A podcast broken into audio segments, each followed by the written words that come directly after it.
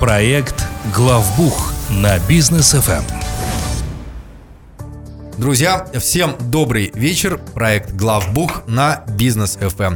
И, э, как всегда, с нами э, лучшие эксперты в области бухгалтерии, аудита, э, все, что связано как раз-таки вот именно с операционным управлением компаний. Лолита Закирова и Татьяна Горбачева. Добрый вечер. Добрый вечер.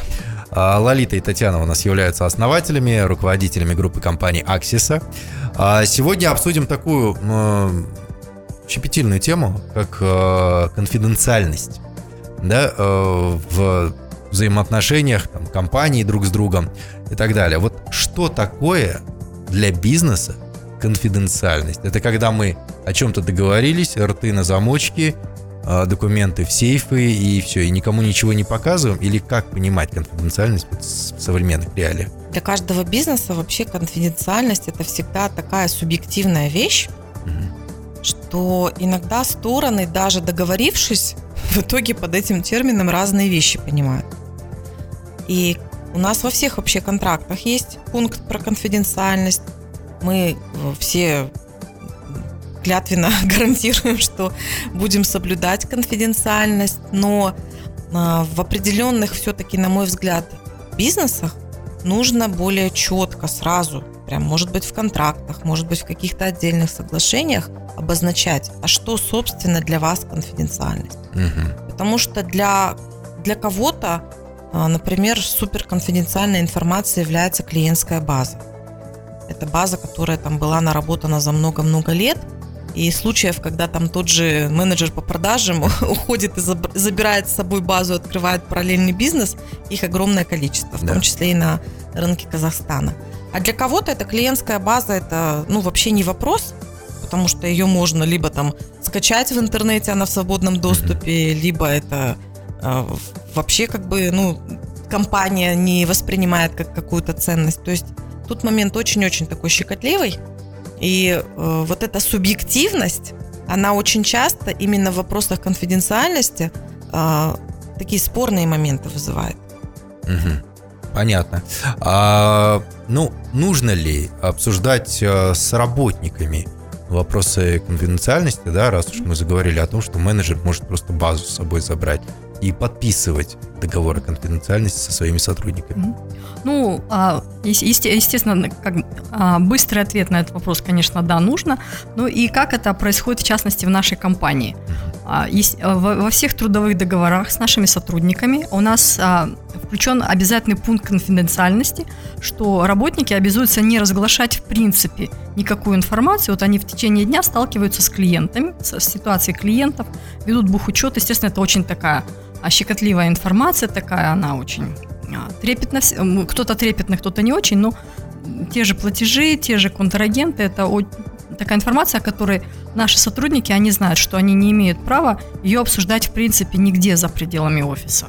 Есть вот вышел ты в лифт, вышел ты а, кофе попить, и сотрудники знают, что в лифте обсуждать ситуацию с клиентом, кто там что оплатил, кто не оплатил, у кого какой счет не проходит или какая декларация не садится, этого в принципе делать нельзя. Угу. Окей, хорошо. А что касается нюансов в работе бухгалтерии и а, аудита, какие у вас есть э, нюансы в вашей компании, которые обязательно учитываются при э, заключении договора конфиденциальности? Ну, Однозначно мы со, со всеми клиентами при подписании контрактов, конечно, берем на себя обязательства о хранении конфиденциальной информации. И да, как упомянула Татьяна, у нас настолько обширный вообще спектр этой информации. Это ведь далеко не только бухгалтерская информация, далеко не только налоговая. Это действительно где-то коммерческая тайна, это где-то вопросы там ноу-хау, регистрации патентов там и так далее. То есть мы решили, что любая информация, которую получают наши работники в рамках работы с клиентами, она будет считаться конфиденциальной. И это мы зеркалим и в контрактах с клиентами. А, у некоторых клиентов есть отдельные требования по тому, что относится к конфиденциальной информации. И когда мы понимаем, что сам бизнес у клиента, он, возможно, ну, там, интеллектуальный, там много вот таких вот, может быть, не очень понятных на, на ощупь вещей, либо есть какие-то четко вопросы, ну, например, та же заработная плата, которая очень щепетильно относится, например, международные компании, тогда мы предлагаем клиенту прям составлять отдельный а, документ, в котором мы четко прописываем, а что точно попадает под конфиденциальную информацию в рамках работы с данным клиентом, документ этот также подписывается с двух сторон, и мы тогда его тоже отзеркалим уже как отдельным документом непосредственно с теми работниками, которые обслуживают данную компанию. То есть для того, чтобы сакцентировать внимание и чтобы убрать вот этот момент субъективного восприятия, а что, собственно, такое конфиденциальность. Потому что, э, ну вот, та же заработная плата, да, вот классический, наиболее, на мой взгляд, классический пример э, на протяжении вот э, там 20 лет, да, я сталкиваюсь с международными компаниями. В международных компаниях всегда заработная плата – это конфиденциальная информация. Но наш менталитет азиатский, он предполагает, что сотрудники, получив расчетные листки, они встали в круг и начали обсуждать. Вася, почему у тебя столько, а у меня вот столько, а ты ходил в отпуск или нет, а вот где у меня вот эти деньги, и, и все. То есть все, к чему там компания там пытается прийти годами, разваливается буквально за три секунды общения. За один перекур. Да, за один перекур, совершенно верно. То есть вот эти вот все моменты, они, ну, не будешь же каждого работника за это наказывать. Угу. Даже внутри компании, если мы говорим про вот это соблюдение конфиденциальности. Хотя в каких-то компаниях есть штрафные санкции. То есть ты где-то вот это что-то ляпнул, хотя ты знаешь о том, что это не нужно делать то вот, значит, там будешь лишен бонуса. А, но насколько это вот в итоге дает эффект, это уже такой спорный момент. Когда между партнерами, вот тут должно быть, конечно, больше все-таки понимания обеими сторонами, что туда попадает. Понятно, хорошо. А по поводу конфиденциальности самый главный вопрос: если же вдруг э, нарушается этот договор, то какое наказание может последовать за всем этим? Ну, как, как таковых штрафных санкций законодательством не предусмотрено, но если это нарушается, это, естественно, другая сторона, чьи, чьи права, в частности, вот здесь вот нарушены, она имеет полное право пойти в суд. То есть э, у этой стороны есть право, особенно если это закреплено договором, и другая сторона это нарушает, та сторона имеет право требовать какую-то компенсацию. Вот, и поскольку, в общем-то, конфиденциальность сложно измерить, ну, размер компенсации, естественно, может очень так э, быть значительным. Mm, то есть... По крайней мере, требуемая компенсации, которую та и другая сторона будет требовать через суд, она может быть существенна. Так, хорошо, понятно. Тут, тут еще важно понимать, что именно за счет вот этого субъективного восприятия конфиденциальности и зачастую сложно доказуемости в суд можно идти только при наличии ну, действительно существенных доказательств вины другой стороны. То есть просто голословно сказать, что информация а, была передана, конфиденциальная информация, именно по вине той стороны нельзя. То есть должны быть какие-то доказательства. Угу. Так, ну окей, хорошо. С э, конфиденциальностью, с понятием конфиденциальности, я думаю, что более-менее разобрались. А, предлагаю уйти на рекламу, после вернемся. Проект Главбух на бизнес FM. И приветствую вновь подключившихся и тех слушателей, которые вместе с нами на рекламу э, ушли, послушали наших партнеров э, и готовы обсуждение э, темы продолжить. Конфиденциальность сегодня обсуждаем с Лолитой Закировой и Татьяной Горбачевой. А все-таки конфиденциальность, мне кажется, можно нарушить в определенных случаях когда конфиденциальность нарушается той или иной стороной. И это делается законно. А, ну, у нас есть а, требования законодательства. То есть, естественно, закон, у нас законодательство регулирует а, тот или иной бизнес. И есть а, специальные требования законодательства, которые обязывают вот, аудиторские, бухгалтерские компании по требованию, а, например, налоговых органов или по требованию суда предоставить ту или иную информацию. А, более того, вы, наверное, помните, что у нас в сентябре, ой, прошу прощения, в январе а, было очень много публикаций о том, что бухгалтера там как бы просмотрели какие-то сделки. И это, это означает, а то, это, это как раз была ссылка на закон, который а, обязывает бухгалтеров о каких-то незаконных сделках сообщать нашим властям. Угу. Понятно.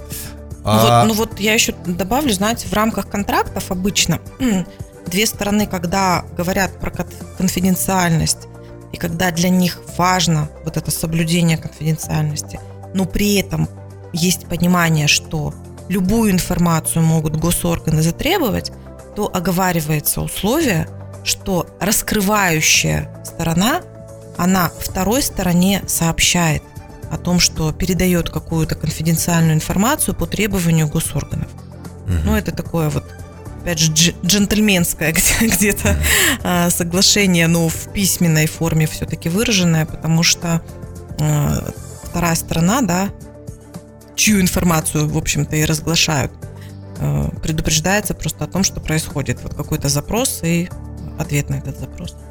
Понятно. А в договоре я могу где-нибудь прописать, что ни в коем случае, даже если надзорные какие-то органы обращаются, нельзя раскрывать информацию о моей компании.